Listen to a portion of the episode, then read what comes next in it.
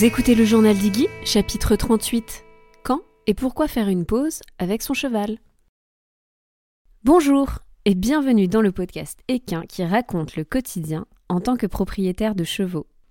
À chaque rendez-vous, je partage avec vous et le plus d'objectivité possible mon aventure avec ma jument Iggy. Que vous soyez simple cavalier ou récent propriétaire, vous trouverez dans ce podcast de l'inspiration, de l'introspection, des témoignages, des idées mais aussi des outils pour vous permettre à votre tour de passer à l'action pour construire votre histoire rêvée aux côtés des chevaux. Que ce soit en solo ou avec mes invités, je pose ici tout haut les questions que tout le monde se pose tout bas. Ceci est un épisode Pony Talk. Qu'est-ce que c'est, me direz-vous? Eh ben, voici donc le tout premier épisode issu d'un nouveau format que j'ai envie de vous proposer. Des épisodes un peu plus courts, plus mindset, pour réfléchir ensemble et à voix haute sur certaines croyances qui peuvent avoir la peau dure en équitation ou alors la belle vie sur un staponnet. Le but, vous l'aurez compris, est de prendre donc du recul et de se demander si cela s'applique à soi. Aujourd'hui, on va donc prendre le temps de parler de la pause. La pause qui s'invite ou devrais-je dire parfois la pause qui s'impose. Bref, dans un cas comme dans l'autre, j'aimerais que l'on réfléchisse ensemble à si cette fameuse pause est réellement bénéfique, quel que soit le contexte, l'individu et les circonstances.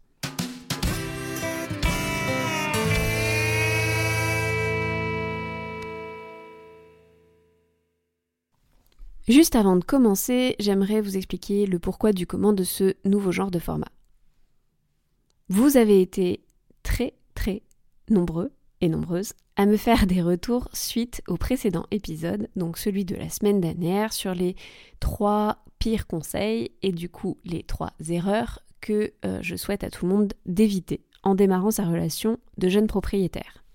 Cet épisode, je l'ai fait sans script. Ça veut dire que je n'ai pas écrit l'intégralité de l'épisode avant de vous le proposer. Et je dois dire que j'ai eu de super retours sur Instagram de votre part, beaucoup de compliments, et peut-être que ça m'a donné envie de vous proposer entre deux séries un peu longues sur des sujets fouillés, où je vais faire plein de recherches et du coup prendre le temps de véritablement construire un épisode avec des outils pour que vous puissiez soit les mettre en place dans votre quotidien, soit vous amener une réflexion pour vraiment venir changer des routines, avoir un format un peu plus spontané, qui permettent du coup de prendre, comme je l'expliquais, un sujet sur Instagram, un commentaire que je vois qui revient souvent, ou alors une petite partie des échanges que je peux avoir en MP avec certains d'entre vous, et entre guillemets de débunker, ou en tout cas de prendre le temps de poser la question à voix haute, et donc de pouvoir revenir dessus avec peut-être un petit peu plus de prise de recul que ce que l'on peut faire parfois sur Instagram, ou dans la cour de l'écurie, ou en plein milieu du pré. Je tiens également à vous rassurer, les épisodes plus longs continueront d'exister. Il y aura donc bien plusieurs séries tout au cours de l'année, c'est-à-dire un thème qui va être développé sur 3, 4, 5 épisodes de manière donc beaucoup plus construite comme je l'expliquais. Mais aussi, euh, il y aura toujours des interviews, et d'ailleurs j'en ai plusieurs en préparation, avec d'autres invités et d'autres acteurs du monde équestre, que ce soit des professionnels ou également d'autres propriétaires pour avoir des retours d'expérience riches à vous proposer. Maintenant que j'ai du coup posé un petit peu les conditions de cet épisode et de la continuité du podcast, revenons à notre sujet du jour, la pause. Alors si j'ai eu envie de faire cet épisode, c'est parce qu'aujourd'hui je suis clairement concernée par une grande période de pause avec Iggy. Et comment vous dire? Cette pause n'est pas du tout souhaitée. J'ai longtemps refusé, euh, ou je me suis longtemps refusé d'en parler, parce que je ne savais pas vraiment quoi en dire. Ça fait plusieurs mois qu'Iggy est à l'arrêt suite à une irrégularité euh, dans ses déplacements. Aujourd'hui, je sais très bien euh, quelle en est la cause, mais pour autant, ben voilà. La guérison ne se fait pas aussi vite que ce que j'aurais pensé, et l'enchaînement de décisions que j'ai dû prendre comme l'arrêt du travail et la pause, m'a donc euh, fait revoir, entre guillemets, mon avis sur la question. Et c'est de ça dont j'aimerais vous parler aujourd'hui. En fait, déjà rien que dans ce que je viens de vous dire, on a plusieurs raisons à la pause. Il y a la pause suite à une blessure ou à une maladie, et puis il y a aussi les pauses que l'on décide de prendre, donc les pauses que l'on choisit, je vais mettre des guillemets ici, pour X ou Y raison. Dans ces X ou Y raisons, il y a souvent parfois simplement le manque de temps. Et du coup, en tant qu'humain, on se rend compte qu'on n'est pas dans une période en fait propice ou bénéfique à maintenir le travail car on va manquer de régularité, par exemple. Ou il peut y avoir euh, le choix de faire une pause car on est en plein apprentissage, par exemple sur un jeune cheval, et il va rentrer dans une période de croissance où on a envie de le laisser un peu tranquille suite à une première étape dans le débourrage. Souvent, les raisons que l'on évoque, c'est le fait de le laisser grandir physiquement, émotionnellement, de le laisser se construire, etc., etc. J'ai aussi constaté et souvent lu que l'humain qui va récupérer un cheval pour une seconde vie va en général commencer par une période de pause, comme si le cheval qui change de vie a besoin d'une adaptation de son nouvel environnement. Je ne suis pas en train de dire que ce n'est pas le cas. Je dis juste que l'humain a besoin de marquer ce changement et du coup de l'accompagner par une pause, plus ou moins longue. Alors aujourd'hui, je n'ai pas forcément envie de débattre sur les raisons, sur le pourquoi du comment on décide de faire une pause. Dans le fond, il y a à peu près autant de bonnes raisons que de mauvaises, et celles-ci sont somme toute assez personnelles. Mais j'ai quand même envie de mettre peut-être un petit warning ou un petit red flag sur le nombre d'avantages qui est souvent énoncé quand il s'agit de faire une pause. Je lis, ou on entend souvent, que les pauses c'est bénéfique pour tout le monde, l'humain comme le cheval. Que de toute façon, il n'oublie rien de ce qu'il a appris. Et puis que faire des vrais breaks, ça permet, sous-entendu, chacun avance dans son coin et, entre guillemets, la pause valide l'apprentissage. Bref, il n'y a que des bons côtés. Et là, bah, je ne suis pas si sûre que ça.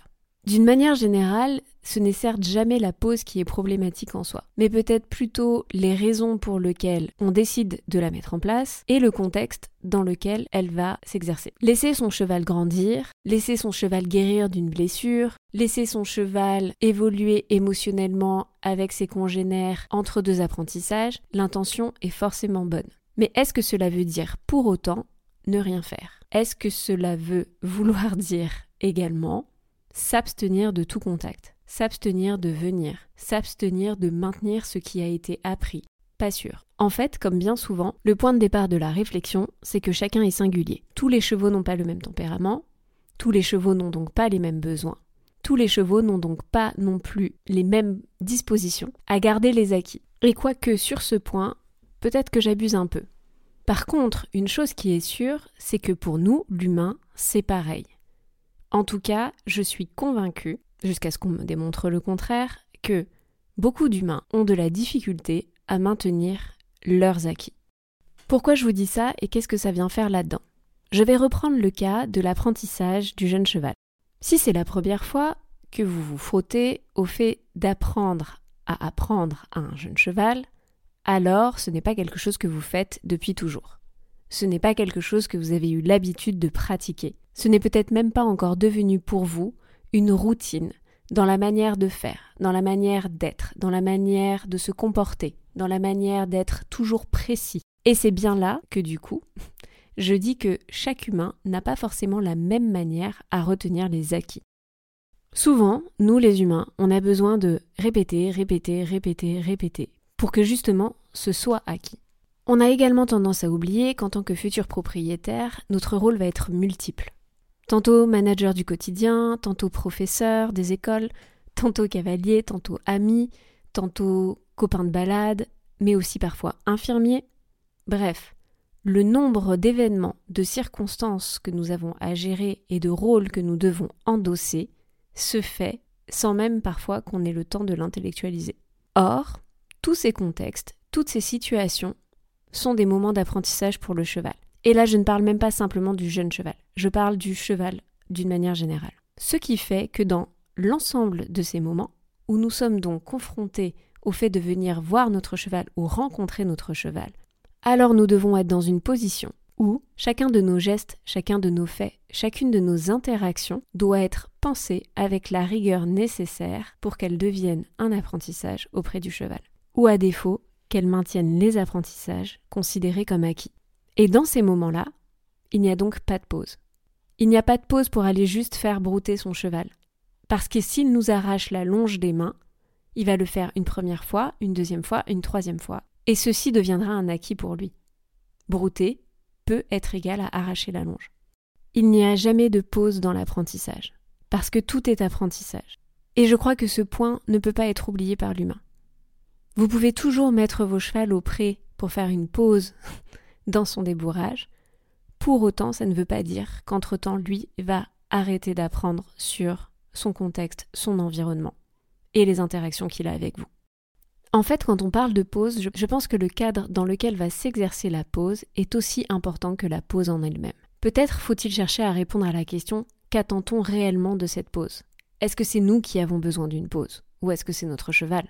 Dans un cas comme dans l'autre, que ce soit nous ou notre cheval, alors peut-être faut-il prendre le temps de dessiner les contours exacts de cette pause. Sous quelles conditions? Pendant combien de temps? Quelles seront les interactions maintenues? Quel est le minimum des apprentissages que l'on souhaite faire ressortir? Ou alors, est-ce qu'il n'y a aucune interaction avec l'homme? Rien qui soit maintenu dans le travail, entre guillemets. Mais encore, est-ce que votre cheval va lui maintenir une interaction avec d'autres humains? Est-ce que ces humains vont être capables d'avoir le même niveau d'exigence que vous sur les précédents acquis? Et puis des fois, c'est simplement nous l'humain qui avons besoin de faire des pauses. Allez savoir pourquoi. Notre vie n'est pas linéaire, nos émotions non plus. Notre contexte, en dehors de la vie avec poney, peut parfois rencontrer des événements qui font qu'on est moins disponible dans notre cerveau, mais aussi dans notre calendrier. Est-ce que l'on doit se flageller? Pas forcément. Mais pour autant, ça ne veut pas dire qu'il ne faut pas organiser et s'organiser. Votre cheval a peut-être besoin de maintenir une activité. Qui va le faire? Est-ce que cette personne le fera exactement comme vous, vous avez l'habitude de faire, et donc de maintenir une fois de plus, les fameux acquis? Et même si vous décidez que personne ne va s'en occuper parce que c'est juste pour une semaine, deux semaines, peut-être trois, alors il faut avoir la lucidité de se dire que notre cheval, lui, son existence, elle continue, en parallèle de la nôtre. Ce qui veut dire que pendant que nous, on est en train de faire notre pause et que du coup, on lui impose, lui continue sa vie. Il continue ses apprentissages avec ses congénères, il continue d'être confronté à un environnement, à différentes situations, et tout cela, ça nous échappe. Cela veut dire aussi que peut-être qu'il ne sera pas exactement le même quand on va le retrouver. Et il faudra l'accepter tel quel. Ce n'est ni sa faute, ni la vôtre. Mais ça doit être OK. Une autre des croyances que j'aimerais débunker de manière très très rapide, c'est le fait que la pause va permettre à notre cheval de revenir plus mature. Alors déjà la maturité c'est quand même un concept humain. Et du coup, qu'est-ce qu'on en attend derrière? Qu'est-ce que cela veut dire pour nous? Qu'est-ce que cela représente concrètement? Quelles sont les preuves de cette maturité? Ça, ce sont les questions indispensables à se poser, parce que si c'est dans ce but-là que l'on fait une pause, alors on doit pouvoir évaluer un avant et un après. Bref, admettons, je ne suis pas sûre que votre cheval soit cependant au courant. Qu'en le laissant seul, lui, avec ses congénères au pré, ils doivent changer d'attitude, il doit se passer quelque chose dans son esprit, il doit voir la lumière ou le Graal s'illuminer au-dessus de sa tête et revenir vers vous plusieurs semaines ou plusieurs mois plus tard en se disant oui, ça y est, je suis mature. Désolée, je fais un petit peu d'autodérision, mais en fait, j'ai longtemps cru ça, et honnêtement, je vois pas, je vois pas comment ça peut marcher. Que le cheval n'oublie pas les acquis, ça, j'y crois. Effectivement, s'il n'a pas du tout été travaillé par d'autres personnes, si vous revenez que vous êtes exactement le même que vous demandiez, exactement avec la même rythmique, la même exigence, les exercices que vous lui avez appris avant de le mettre en pause, alors ok, j'y crois, ça tient. Mais le fait que votre cheval revienne avec un nouvel état d'esprit, une nouvelle manière d'aborder les exercices, une maturité somme toute relativement assez humaine dans la manière de communiquer avec vous, dans la manière de se comporter avec vous, dans la manière d'apprendre, ça j'ai quand même plus de mal à y croire. Il y a donc aussi les pauses qui s'imposent. Et là je voudrais revenir là-dessus parce que par exemple c'est celles que je traverse en ce moment. Celles qui sont liées à une boiterie, une maladie, en tout cas quelque chose qui empêcherait le cheval physiquement, lui, de travailler. En général, celles-là, on les choisit pas. Et comme on les choisit pas, elles peuvent générer une certaine colère, une certaine frustration, un certain sentiment d'injustice chez l'humain, mais aussi de l'inquiétude. Dans ce contexte-là, il va falloir parfois tout changer. Notre cheval n'aura peut-être plus la même mobilité ou le droit au mouvement qu'avant. Notre cheval aura besoin peut-être de soins quotidiens, et du coup, c'est la casquette infirmière qu'il va falloir revêtir. Mais aussi tout un tas de batteries, d'examens médicaux, de suivi, etc., etc. Tous ces moments, toutes ces situations sont autant d'espaces d'apprentissage pour le cheval que pour l'humain. Malheureusement, La colère, la frustration ou même l'inquiétude, comme je les ai mentionnés, ne mettent pas toujours l'humain dans de bonnes conditions pour justement retenir ses apprentissages. Et avant même d'ailleurs de les retenir, de les comprendre, de les analyser et du coup de pouvoir les exécuter correctement. Tous ces changements, c'est aussi un nouveau paradigme qui s'ouvre donc pour nous deux. Pour le couple, cheval humain, mais pour le cheval seul de son côté et pour l'humain seul aussi de son côté. Et quand je parle de changement de paradigme, ça veut dire que ça peut être potentiellement tout votre monde qui bascule, tous vos repères. Et ça, ça influence forcément la pause. On ne peut pas repartir comme si de rien n'était.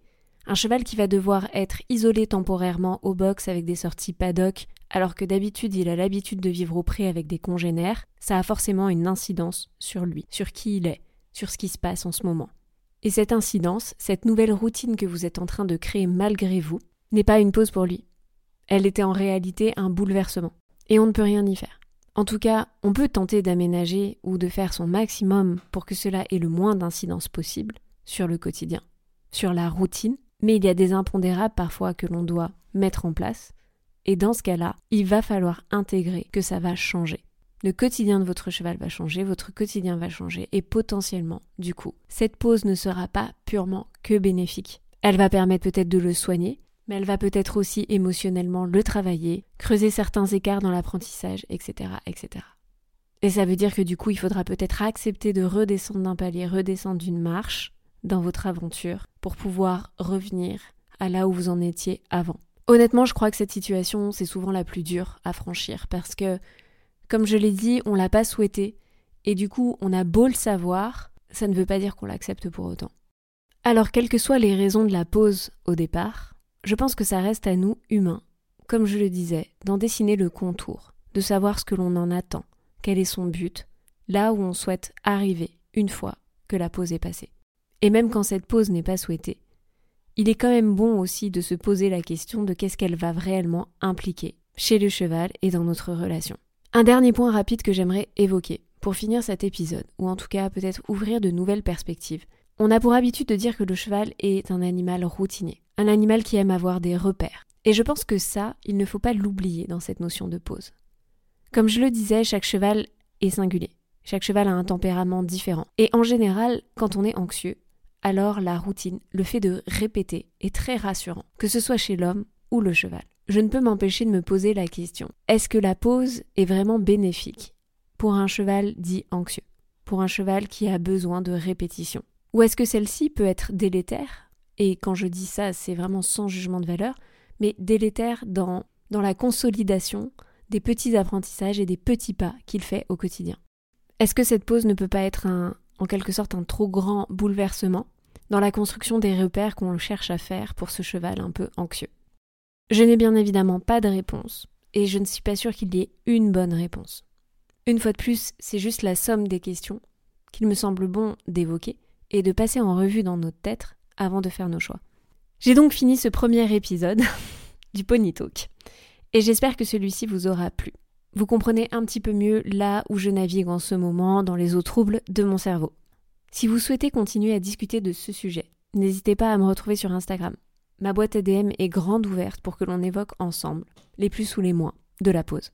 Il est temps pour moi de rendre l'antenne aujourd'hui. Ce premier ponito qui est un peu plus long que ce que j'imaginais, mais le sujet étant tellement passionnant que je me voyais mal en faire moins. Une fois de plus, n'hésitez pas aussi à me confirmer que ce genre de nouveau format vous plaît. Vous savez où me trouver pour me le faire savoir. Ou d'ailleurs peut-être pas. je plaisante, mais J'oublie d'insister parfois sur l'importance que vous laissiez des commentaires et des notations sur Spotify ou Apple Podcast. Non seulement ça me fait super plaisir de les lire, mais en général c'est ce qui va permettre de promouvoir le podcast auprès d'une audience qui, comme vous, se pose les mêmes questions. Alors si vous hésitiez, sachez que c'est le meilleur endroit pour me faire votre retour. C'est donc déjà la fin de ce chapitre, mais la bonne nouvelle, c'est qu'un nouveau arrive très vite. Et si vous ne vous êtes pas encore abonné, c'est le moment de le faire pour ne pas le louper. On se retrouve donc ici très vite et en attendant, vous pouvez aussi nous rejoindre, Iggy et moi, sur Instagram pour suivre notre quotidien et notre actualité. Nous y sommes sous le pseudo atigui.journal. Merci de votre écoute, à très bientôt.